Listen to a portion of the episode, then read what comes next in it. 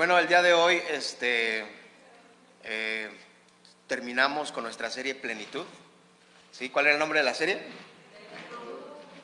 Plenitud. Entonces, di conmigo, mi plenitud está completa.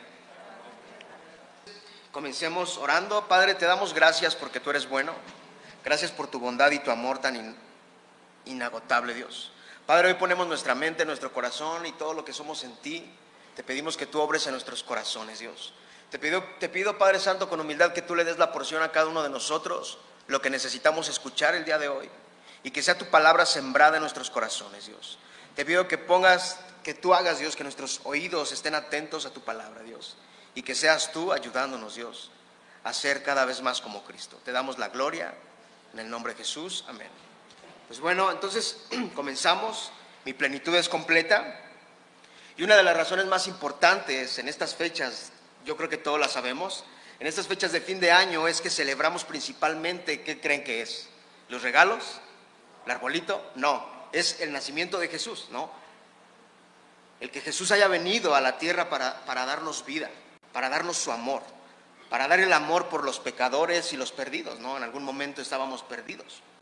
Y sabes, desde la promesa del Antiguo Testamento, de que vendría un Salvador, siempre ha existido una esperanza. Y esa esperanza se cumplió en la muerte y en la resurrección de Cristo. Esa esperanza que estaba. Es algo que tenemos que recordar siempre, cada momento, no solo recordarlo en estas fechas o cuando celebramos la crucifixión de Cristo. Es algo que tenemos que recordar siempre, que su muerte nos hizo completos a nosotros y nos otorgó absolutamente todo. Y cuando yo digo que nos hizo completos de todo, es que nos dio una restauración que nadie podía dar. Nos dio un amor que es incondicional. Nos dio una salvación que es inmerecida. Un gozo interminable. Y cuando comprendemos lo que Cristo nos ha dado, tan impresionante su amor, ¿qué crees que hace Jesús? Llena cada área de nuestras vidas. Cada área de nuestras vidas se la llena. Lo más difícil es tener la fe plena para creer esta verdad. Es lo más difícil, tener una fe verdadera que Jesucristo puede llenar nuestras vidas. Sin embargo, es algo que tenemos que atesorar siempre. Dice segunda de Corintios capítulo 5 versículo 7, que tú y yo andamos por fe, no por vista. Sí, andamos por fe, no por vista. Las creencias de nosotros, los cristianos, es que creemos que nos espera una eternidad gloriosa. Nuestra, nuestra fe tiene que estar arraigada, tiene que estar echando raíces profundamente en Dios. Hebreos 11.1 dice, ahora bien, la fe es la certeza de lo que se espera, la convicción de lo que no se ve. Tu fe tiene que ser una evidencia de que lo que estás esperando es más valioso que cualquier otra cosa. Así tiene que ser la fe. Que estás tan convencido de que de esto, de que se va a cumplir esa promesa de Dios para tu vida. Tienes que estar convencido. La fe es el medio por el cual el creyente se aferra a Cristo. Para podernos aferrar a Cristo y ser constantes, tenemos que tener una fe. Si es como cuando tomas una Coca-Cola, te ponen dos cocas. Ya dije la marca que nos patrocinen, ¿verdad? Este, te ponen dos Coca-Colas y te ponen una roja y una de dieta. ¿Sí? Tú compras la de dieta porque piensas que es de dieta, pero tú no estuviste en ese momento cuando la fabricaron. Simplemente piensas que es de dieta. ¿No? Estás teniendo fe en que estás creyendo que te estás tomando una coca que no te va a ayudar o que te va a ayudar a que no subas de peso, ¿no? Esa es fe, ¿no? Entonces, el cristiano debe de ser llenura, como lo dijimos la primera vez. Plenitud es estar llenos, y eso es completo. Pero hoy quiero tocar tres puntos rápidamente. El primero es plenitud de gozo. Di conmigo plenitud de gozo.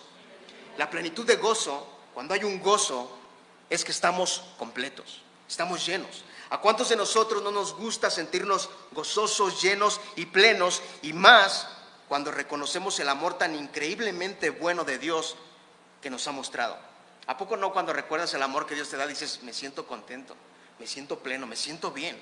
Cuando tú y yo pasamos un tiempo de oración con Dios y salimos de ese lugar de estar en oración, nos sentimos tan llenos, tan plenos, tan seguros, que se demuestra un gozo, una alegría, una satisfacción, un contentamiento dentro de ti. Por eso dice el versículo que leímos hace algunas semanas, de Salmos 16, 11, en su presencia hay que plenitud de gozo, ¿no?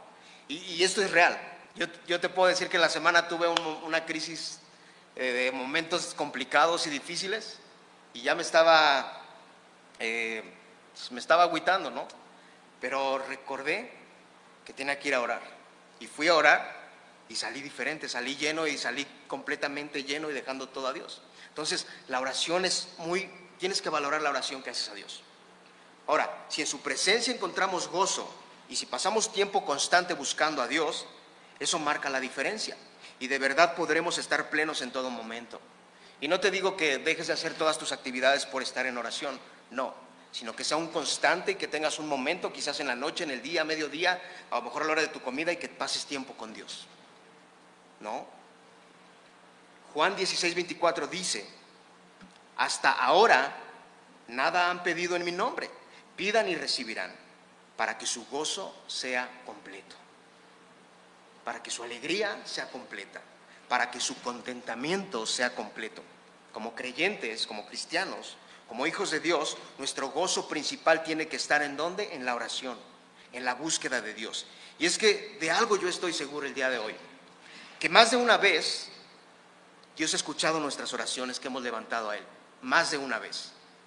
Cuando vamos a Él y pedimos fuerza para seguir avanzando todos los días porque quizás ya no podemos, porque quizás en el camino se puso una piedrita y no podemos seguir.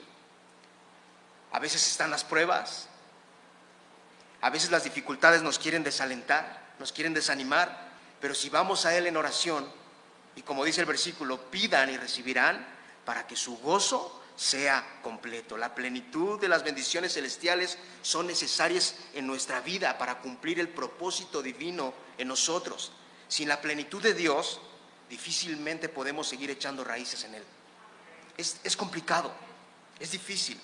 Entonces, cuando nos acercamos a Dios y oramos y pedimos por la necesidad o la dificultad que estemos pasando, Él nos va a sustentar y así nos vamos a dar cuenta que el gozo de Dios para nosotros es un gozo completo, un gozo completo. Pero Dios demanda una cosa. ¿Qué crees que demanda Dios? Obediencia. Dios demanda obediencia y a veces nos cuesta mucho obedecer a Dios. Nos cuesta trabajo obedecer a Dios, ¿no? No estoy juzgando ni mucho menos, somos humanos.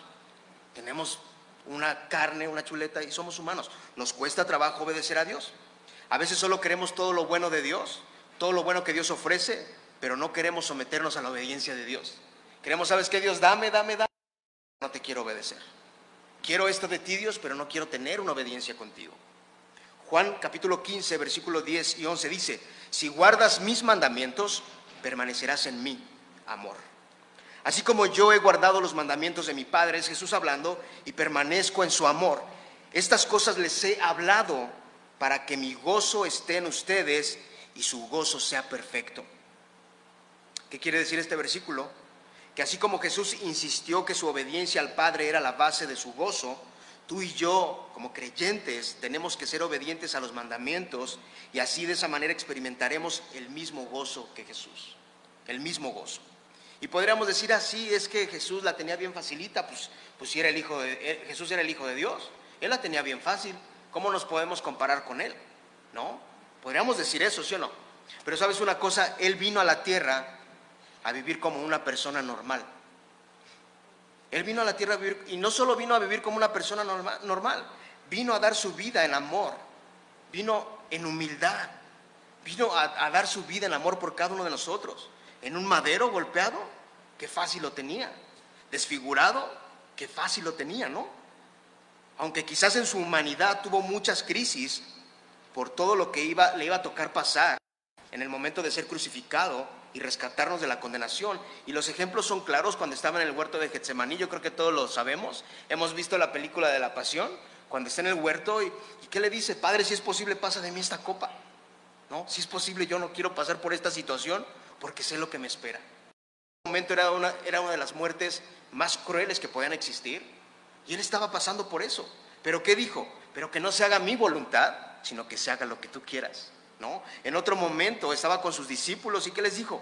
¿Saben qué? Estoy triste hasta la muerte. No, estaba triste hasta la muerte, pero sabes, en esos momentos de angustia que estaba pasando Jesús, él oraba al Padre. ¿Y el Padre qué crees que hacía? No le decía, ahí te dejo solo, ahí te vas a quedar solito. No, el padre, ¿qué crees que hacía? Lo sustentaba. Y ese sustento que es Dios le daba gozo porque sabía que al final era un propósito de parte de Dios a su vida. Un propósito tan grande, salvar al mundo del pecado.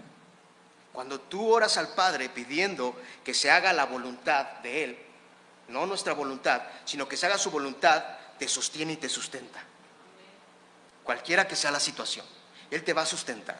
A veces pudiéramos pensar que tenemos las herramientas correctas o adecuadas para no tener gozo en nuestros corazones. ¿Escuchaste bien? Para no tener gozo en nuestros corazones.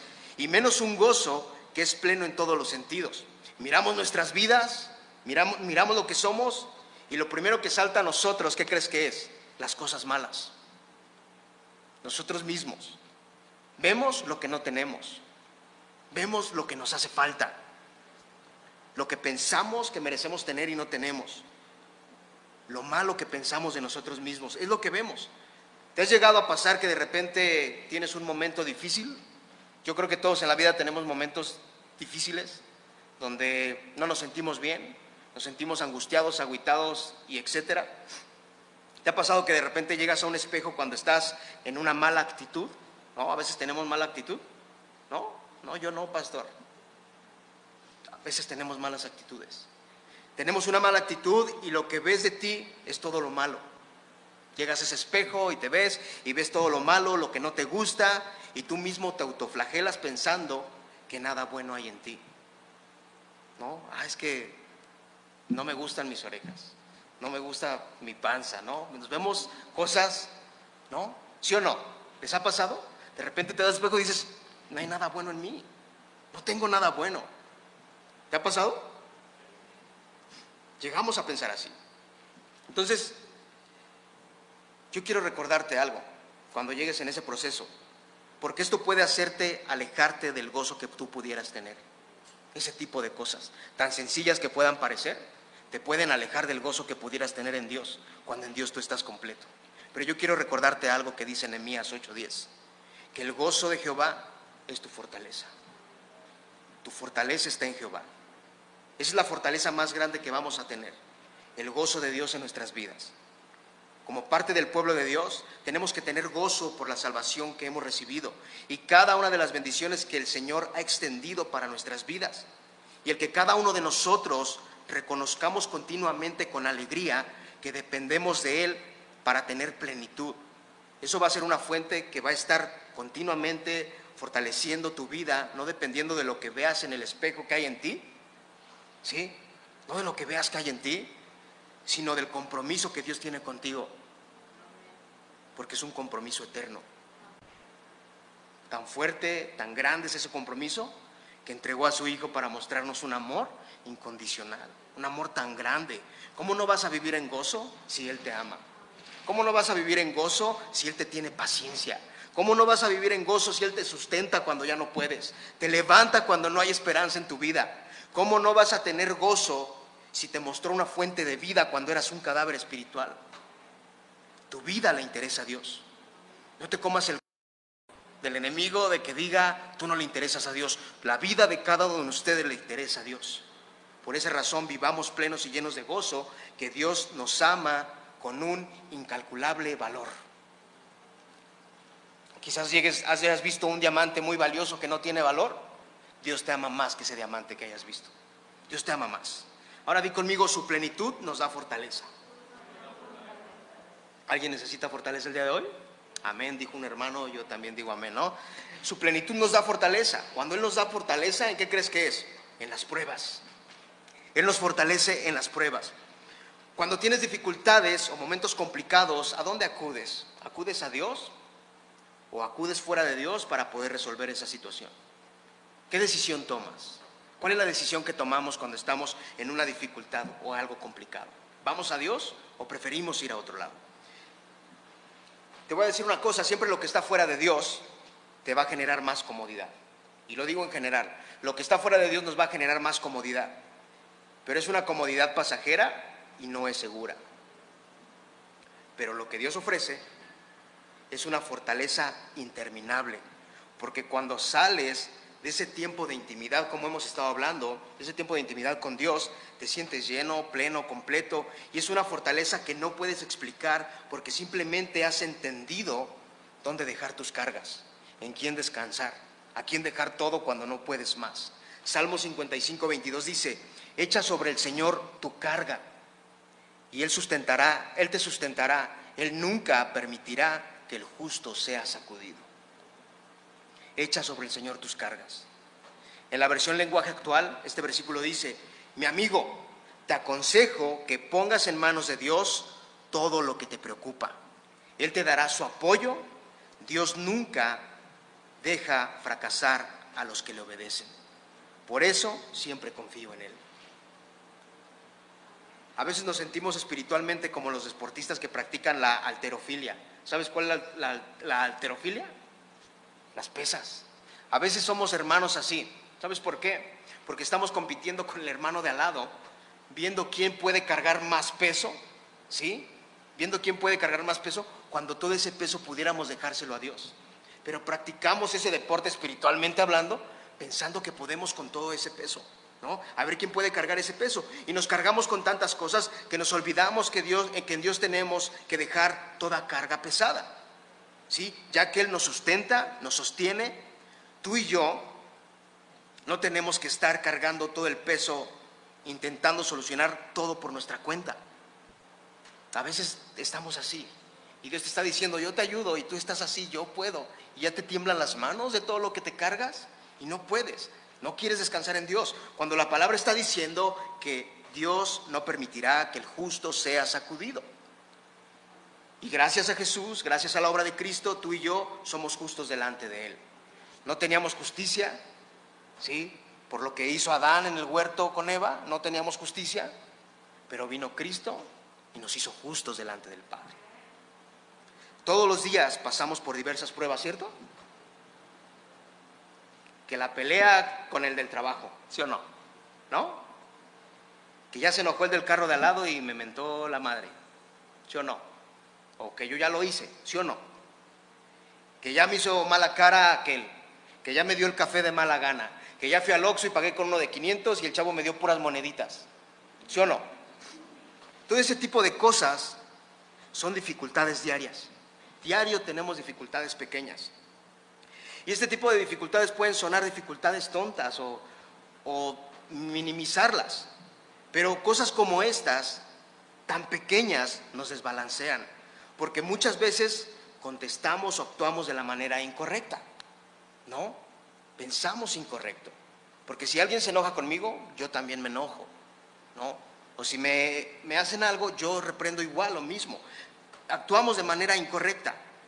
Pero este tipo de cosas tan pequeñas, tan diminutas, nos ayudan a ver que en nuestro corazón, en tu corazón y en mi corazón hay cosas que tenemos que cambiar. Cosas que tenemos que dejar, cosas que tenemos que mejorar en nosotros mismos. Y aquí es donde tenemos que darnos cuenta tú y yo si de verdad nos estamos fortaleciendo en Dios o nos estamos fortaleciendo en nuestras propias fuerzas. Es donde nos tenemos que dar cuenta de esto. Salmo 139, 24, 25 dice, Dios mío, mira en el fondo de mi corazón y pon a prueba mis pensamientos. Dime si mi conducta te agrada y enséñame a vivir como quieres que yo viva. ¿Alguna vez has pensado así, decirle, Dios, la neta dime si, te gusta la conducta que estoy llevando? ¿Has pensado eso? A veces no, no es que quedes bien con alguien. Como siempre les digo, con el que uno tiene que dar bien es con Dios. Ahora, si tú y yo buscamos la fortaleza por nuestra propia cuenta, a veces pensamos que podemos, vas a estar cargando todo el día en tu mente al del Oxxo. Cuando viste que sacó billetes y te pudo haber dado billetes y te dio moneditas. Y vas a estar pensando, como que ese vato le caigo mal porque me dio puras monedas y ahí tenía billetes para darme. Vas a estar cargando todo el día en tu mente, si te subiste a la combi, saludaste buenos días y nadie te contestó. Vas a estar pensando, el diablo te va a decir, o vas a estar pensando en ti, como que nadie le caigo bien. Yo ya no voy a decir buenos días en la combi si nadie me pela. ¿Te imaginas si yo pensara cuando mando un devocional? Híjole, es que yo creo que a los hermanos no les caigo bien porque mando devocionales y nadie los ve. ¿No? Imagínate, Son cosas pequeñas, pero son pequeñitas. Pero son tan fuertes. ¿Sí? Son tan fuertes que nos quitan la plenitud de Dios, por pequeñas que sean. Tenemos que pedirle a Dios que nos ayude a trabajar en nuestro corazón y a mejorar cada día, ser mejores personas. Mismo. Ahora, la, fortaleza que Dios te da te hace pleno. Le entregas tus dificultades, le entregas tus enojos, tus angustias. Él carga ese peso y tú te sientes fortalecido y lleno y tranquilo. Esa es la diferencia. Que si tú le entregas todo tu peso a Dios, Él lo carga por ti y tú vives pleno, lleno y tranquilo. Pero si tú agarras las cosas y las cargas por tu cuenta, no vamos a actuar de la mejor manera. Vamos a pensar que actuamos bien, pero no estamos actuando correctamente. Y sabes, esto que mencioné son cosas pequeñas, ¿no? Que el oxo, que el enojo, que la cara, que no sé qué, son cosas pequeñas, pero que tienen un gran impacto en tu vida. Ahora quiero que te imagines las pruebas que tenemos todos los días con la enfermedad, que batallamos con la enfermedad, con la angustia, con la depresión, con la ansiedad, con los pensamientos negativos que llegan a nosotros, con las dificultades que, está pasando algún familiar porque cuando un familiar se pone mal, nos ponemos angustiosos. Nos tronamos los dedos pensando si saldrá bien esto, si saldrá bien aquello. ¿Sí? Todo, todo eso es angustiante y desesperante, ¿cierto? ¿O yo soy el único que siente eso? Y yo no quiero que tú cometas el error de pensar que tú puedes con todo eso. Que tú puedes cargarte la enfermedad, que puedes cargarte las angustias, las ansiedades y pensar, ir con la pesa y decir, si aguanto unos segundos con este peso, no quiero que cometas ese error. Cuando el único que puede fortalecerte en las pruebas de tu vida es Cristo, es Dios, es el único que lo puede hacer, es solamente Dios. El Salmo 46.1 dice, Dios es nuestro refugio y fortaleza, nuestro pronto auxilio en las tribulaciones. A veces pasamos por tribulaciones y por desiertos. Qué feo, ¿no? Podemos decir humanamente, qué feo es pasar por un desierto, qué feo es pasar por una tribulación, que no le ves que termine y de repente pasas por el desierto y ves que no se acaba y no se acaba, es frustrante, ¿cierto? Pero el refugio seguro solo lo tendrás en Dios. Él ha prometido ser nuestro, nuestro protector, nuestro amparo, nuestro socorro, nuestro auxilio. ¿Y sabes qué? Él es el búnker donde, donde no existe dificultad, por más grande que sea, que te pueda derribar. Él es tu búnker. Nada te puede derribar cuando estás en Él, porque Él es quien te fortalece en las pruebas, mostrándote plenamente que su fortaleza es incomparable. Dios es qué? Incomparable. Es incomparable su amor. Salmo 18.2 dice, tú eres para mí la roca que me da refugio. Tú me cuidas y me, libras, me proteges como un escudo y me salvas con tu poder. Tú eres mi más alto escondite. Para el ser humano, es complicado mantener su corazón y su mente en Dios, ¿cierto? Es difícil mantener nuestra mente y corazón en Dios. Muchas veces pensamos que no es suficiente tener a Dios de nuestro lado y por esa razón, ¿qué crees que hacemos? Aún siendo cristianos, el cristiano aún conociendo a Dios, decide buscar fortaleza en otro lado fuera de Dios. A veces decidimos buscar fortaleza en otro lado. ¿Y sabes qué pasa con esto? Que poco a poco la confianza que estaba que tú tenías puesta en Dios se va desvaneciendo se va yendo porque buscas fortaleza en otro lado. Y te lo digo yo como experiencia, que en algún momento decidí no tomar los caminos de Dios. Y poco a poco me fui alejando de Dios. Y a veces llega el momento donde estamos tan lejos de Dios, pero tan alejados de Dios, que es bien difícil retomar el camino. Que es bien difícil. Aunque sabes que necesitas a Dios, aunque a veces sabemos que necesitamos a Dios, hay un orgullo en nuestro corazón que no nos deja. Te lo digo porque yo batallé con eso. Este versículo, David en este versículo está levantando el nombre de Dios de una manera tan grande y está dando por sentado que siempre que tenga a Dios como su protector y su defensor, Él se fortalece contra toda situación. Cualquiera que sea la situación, Él se fortalece. Y sabes, tú y yo, nosotros, podemos fortalecer nuestra vida, nuestra mente, con una fe tan firme que sea cual sea la aflicción que tú estés pasando el día de hoy, la dificultad o lo que venga a ti, tú puedes recurrir a Dios y podemos estar completamente seguros de que tendrá cuidado de nosotros. Dios tiene cuidado de ti. Dios tiene cuidado de tu familia. Él no te abandona. Él tiene cuidado de ti en su soberanía, aunque a veces no podemos entender los procesos por los que Dios nos pone, pero Él tiene cuidado de nosotros, sea el proceso, la dificultad, el desierto que tú estés pasando. Entonces Dios te muestra su bondad en las que? Dificultades. Pero sabes, muchas veces cuando llega otra dificultad o otra tempestad, actuamos como si no hubiéramos visto antes la mano de Dios en nuestras vidas. Porque siempre cuando pasamos por una situación difícil, siempre hay un sustento de parte de Dios. Y yo te lo puedo asegurar. Pero cuando llega otra tempestad, nos olvidamos que Dios ya nos sustentó una vez, ¿cierto? Pero el versículo es muy claro. Tú siéntete fortalecido y pleno que Dios es el escudo, el escondite seguro y quien nos salva con su gran poder. Él te salva con su gran poder. Él es la roca que te da refugio. Él es la roca de tu corazón. Él es la roca de tu vida. Y puedes decir alegremente, Dios es mi fortaleza, mi confianza, mi fuerza en momentos de las pruebas. Yo no te garantizo que el día de mañana no tengas pruebas. No, yo no soy Dios.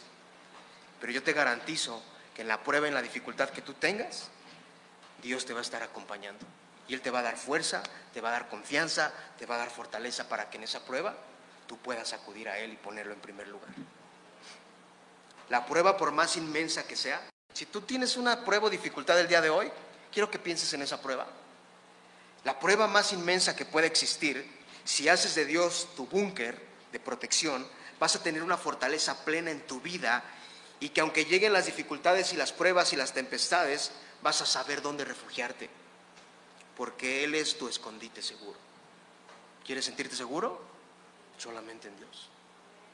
Solamente en Él. Y número tres, su plenitud me da contentamiento. Di conmigo, su plenitud me da contentamiento. Cuando digo su plenitud, su llenura me da contentamiento, ¿en qué? En cualquier situación. ¿De verdad estás contento en la situación que estás? ¿Sí estamos contentos? ¿Te sientes pleno? ¿Te sientes contento en este momento? ¿Tienes contentamiento con lo que tienes? Una de las áreas donde más batalla el ser humano, donde batalla, el hombre, es en la economía. No, es donde batallamos, porque muchas veces, ya sé que queramos más y más y más, pero nos frustramos cuando no tenemos una buena economía, ¿cierto? Así es el humano. En la economía hay una frustración en nuestros, en nuestros corazones, en nuestra vida, ¿sí o no? O yo soy el único. No, eso pasa. Y no estoy diciendo que el dinero es del diablo. ¿Para qué decir las mamás a los niños? No te voy a dar dinero porque el pastor dijo que el dinero es del diablo, ¿no? Tampoco se vayan a pasar, ¿no? Yo no estoy diciendo que el dinero es del diablo ni que es malo. Lo malo es el amor al dinero. Pero, ¿sabes? A veces el hombre le cuesta estar contento con lo que tiene. Nos cuesta trabajo. Es la neta, es la realidad. De repente nos dejamos llevar por las emociones y nadie puede negar que el dinero te da una tranquilidad para tu vida cuando tienes bastante. Imagínate que tienes una cuenta con un uno y con muchísimos ceros. vámonos a la playa todos ahorita, ¿no? ¿No? ¿Sí o no? Yo pago el viaje, ¿no? Entonces, imagínate, eso te da tranquilidad. Tener una cuenta grande y tener la economía que quieras y poder irte y comprarte el café que quieras y hacer lo que quieras. Y cuando no lo tienes, pone una incapacidad dentro de ti y te sientes como si no tuvieras un valor en este mundo. ¿Sí o no? Porque eso es lo que nos ha vendido el mundo. Eso es lo que nos vende la sociedad. Que tener dinero o no tener dinero te da una posición. Eso es lo que nos vende el mundo. Y eso es lo que el mundo piensa. Pero ¿sabes qué? ¿Sabes qué es lo que me encanta de Dios? Del Dios que adoramos, del Dios que amamos. Que para Él no importan las posesiones. Puedes tener o no puedes tener. A Dios lo que le importa es tu corazón es ese corazón que está ahí. Dios te ama tal y cual, tal cual eres. A Dios le importa tu corazón. Eso es lo que le importa a Dios. Dice Filipenses capítulo 4, versículo 11 y 12. Si lo quieren buscar, Filipenses 4, capítulo 4, versículo 11 y 12. Dice lo siguiente, no que hable porque tenga escasez, Es el apóstol Pablo hablando. No porque hable que porque tenga escasez, pues he aprendido a, a tener contentamiento cualquiera que sea mi situación. Sé vivir en pobreza y sé vivir en prosperidad. En todo y por todo he aprendido el secreto tanto de estar saciado como de tener hambre, de tener abundancia como de sufrir necesidad. Para ponernos en contexto con esto, con estos versos, aquí Pablo había recibido una ofrenda de parte de los filipenses. Pablo lo que está haciendo es recordándole a los filipenses que él estaba agradecido con ellos, no por la ofrenda que le habían mandado, no por la ofrenda que había recibido, no porque tuviera necesidad, quizás sí la tenía. Él había aprendido a vivir cualquiera que fuera la situación en su vida. Él les estaba diciendo que el ser generosos era bueno para ellos mismos. Eso es bueno para ti. Y yo me quito el sombrero, que no tengo, pero muchas personas que están aquí son generosas. Muchos. Y Dios te recompensará en su momento por eso. Sí, Dios te recompensará por eso. Entonces es Pablo como diciendo, no necesito este dinero, pero gracias por la generosidad que ustedes han tenido conmigo. El que tú seas generoso con la iglesia, con otras personas, no, eso es bueno para ti. Eso es bueno para cada uno de ustedes. Y luego dice, he aprendido a tener contentamiento. A ver, di conmigo, he aprendido a tener contentamiento. Él tenía lo suficiente, estaba satisfecho con lo que tenía. La gratitud de Pablo no estaba basada en sus propias necesidades, aun cuando que quizás sí tenía la necesidad, pero él no estaba plantado en esa necesidad. Él estaba contento en el lugar donde estaba. ¿Y dónde crees que estaba? Escribiendo esta cartita, en una cárcel en Roma. Pablo, ¿cómo puedes decir que estás contento en una prisión? ¿Cómo puedes decir que estás contento ahí encerrado? Donde quizás no te dan bien de comer, donde quizás no tienes una privacidad para ir al baño. ¿Cómo me puedes decir que hay contentamiento en ti en la situación que estás? ¿Y qué podemos ver aquí? Que hay gozo, fortaleza, contentamiento, vemos una plenitud en su vida. Nosotros en nuestra actualidad debemos de aprender a vivir satisfechos en la situación en la que nos encontremos, ya sea un estado de necesidad o de abundancia. Esas son circunstancias en las que debemos aprender a poner nuestra fe y confianza en el Señor. Es que, pastor, ¿usted qué va a saber si yo no tengo? Acércate con los hermanos. Te acabo de decir que la gente de esta iglesia es generosa y nadie te va a negar un plato de comida. Nadie te lo. Que aprender a tener contentamiento. Porque andamos por qué? Por fe, no por vista. Y quizás el día de hoy sea momento de que recuerdes esta promesa. Y quiero que la apuntes en tu Biblia, en un lugar, y que la recuerdes lo que resta del año y el año que viene, pero que recuerdes esto. Dice, Hebreos capítulo 13, versículo 5, sea el carácter de ustedes sin avaricia, contentos con lo que tienen, porque Él mismo ha dicho, nunca te dejaré ni te desampararé. Nunca te dejaré ni te desampararé. Él siempre va a tener cuidado de ti. Tu confianza principal debe de descansar en Dios. Saber que cualquiera que sea la situación, escasez o abundancia, Dios tendrá cuidado de ti. A veces hay procesos, pero Dios va a tener cuidado de ti, de tu vida, de tu familia. Él no te va a ignorar, Él no te va a abandonar, Él no te va a desechar, ni hijo de hombre para que se arrepienta. ¿Lo ha dicho Él y no lo hará? ¿Ha hablado y no lo cumplirá? Dios no cambia, Él es inmutable. Por esa razón cumple su promesa. Él no cambia. Cada promesa en la palabra de Dios es de Él. No es que yo pueda decir, tú tienes esta promesa porque yo qué autoridad voy a tener con la Biblia. Pues ninguna. Cada promesa de la Biblia es de Él. Él nunca olvida su palabra. Él nunca lo olvida. Pablo dice en el versículo 11, cualquiera que sea mi situación. Pablo está, está definiendo las circunstancias que estaba viviendo en ese momento de su vida en el siguiente versículo, en el versículo 12, donde dice, sé vivir en pobreza y sé vivir en prosperidad. En todo y por todo he aprendido el secreto tanto de estar saciado como de tener hambre, de tener abundancia como de sufrir necesidad. Él había aprendido a vivir en pobreza y en prosperidad. Y en las dos maneras tenía, eh, tenía o no tenía, o teniendo y no teniendo, Pablo había aprendido a vivir contento en abundancia y en escasez de alimento. Y no es que él de la noche a la mañana ya dijera, no, pues ya, wow, sé vivir bien tranquilo. No, no. Él tuvo que aprender a tener contentamiento. Tuvo que, tener, tuvo que aprender eso.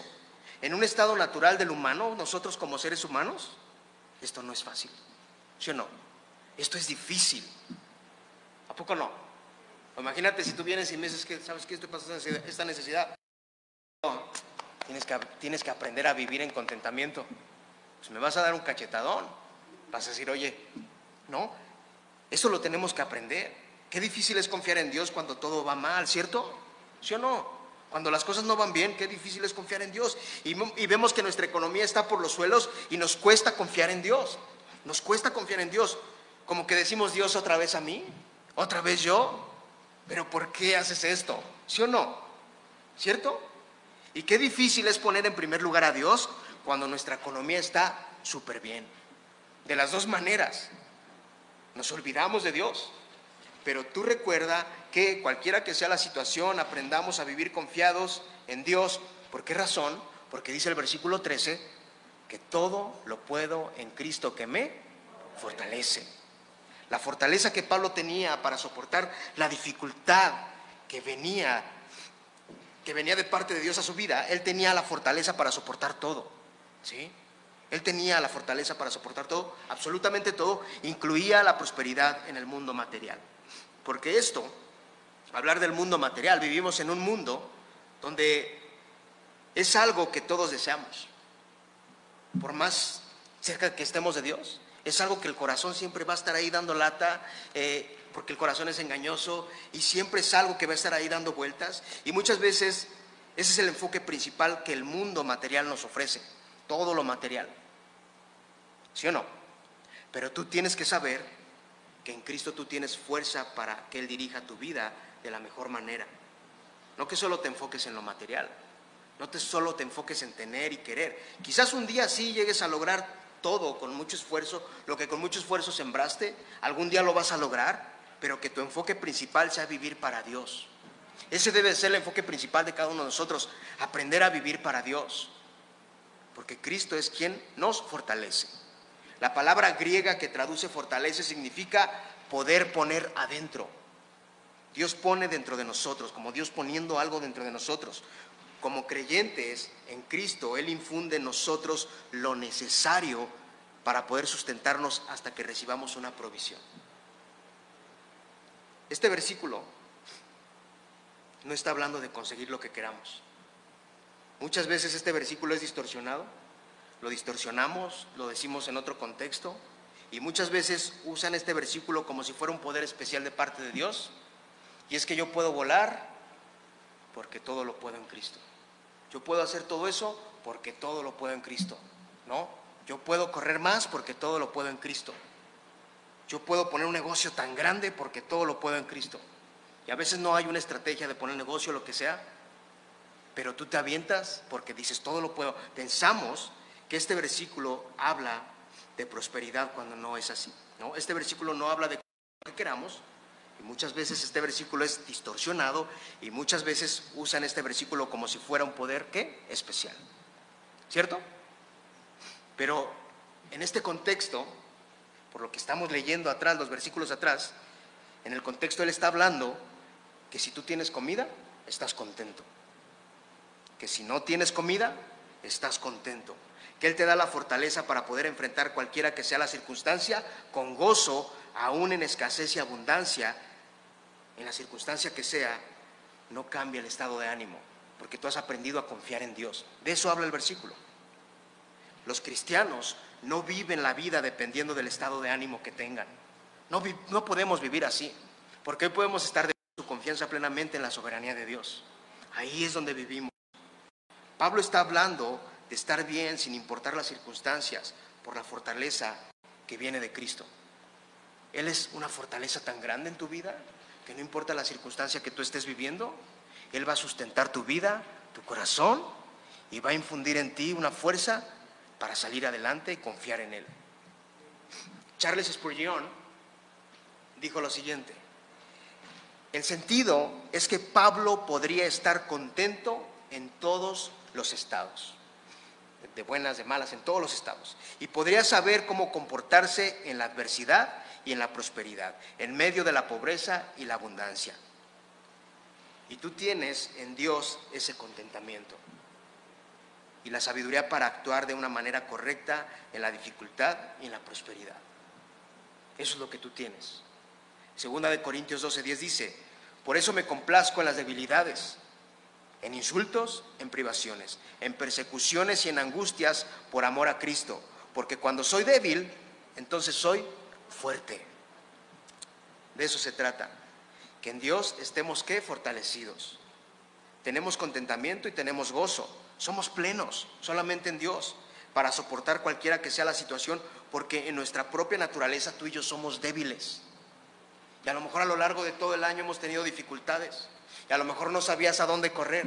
Ahora ya sabes quién es tu fortaleza. Ahora ya sabes quién te sustenta. Ahora ya sabes quién está contigo.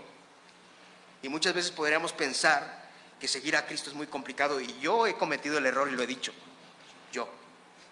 Yo me he parado aquí y he dicho, seguir a Cristo es bien complicado. Yo lo he dicho, la verdad. Y me doy una cachetada por eso, porque estaba mal estoy al decir eso. A veces uno dice cosas, ¿no? Entonces, a veces decimos que seguir a Cristo es bien difícil, es que es bien difícil seguir a Cristo. Pero ahora comprendo que cuando somos débiles, somos fuertes por la fortaleza plena que el Padre infunde dentro de nosotros.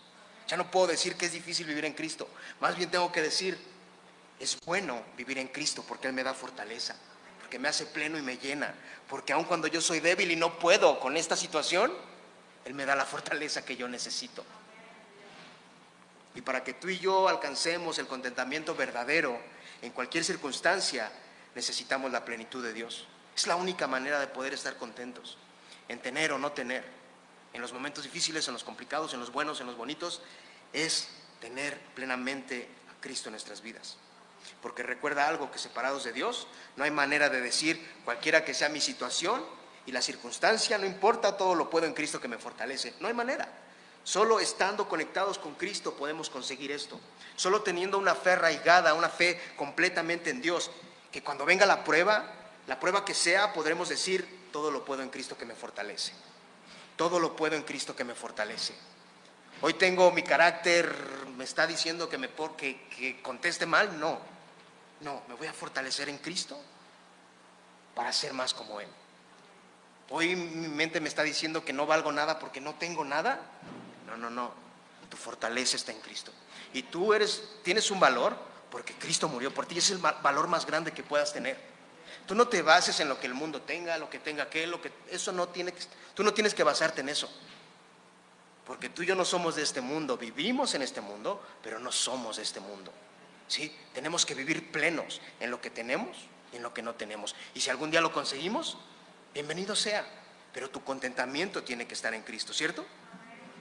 Ese es el contentamiento que tenemos que tener. Y sabes, yo creo que cada uno de nosotros hemos tenido momentos buenos y momentos difíciles en nuestras vidas a lo largo de este año, ¿sí o no? Hemos tenido momentos buenos, momentos malos, pero quiero decirte que tú puedes encontrar contentamiento en tu vida, cualquiera que sea la situación, porque Dios cumple sus promesas, porque Él es fiel. Dios es fiel. Claro, nosotros tenemos que hacer nuestra parte, ¿sí? Si Dios es fiel, yo tengo que hacer mi parte de buscar a Dios, de leer la palabra. Tengo que hacer mi parte, ¿no? Porque no va a llegar nada más del cielo. No voy, si voy a estar en Netflix ahí viendo, voy a ver series y voy a esperar a ver qué Dios hace, pues obvio que no va a hacer nada. Obvio que tenemos que buscar de Dios en la palabra, en oración en todo momento. Tú tienes que hacer tu parte. Tenemos que aprender a buscar a Dios en oración y en dónde más? En la palabra de Dios. Y en Él tú puedes tener la fortaleza siempre, no importa la situación escudo protector. Él es tu escudo protector. La roca inamovible, ¿quién es? Cristo.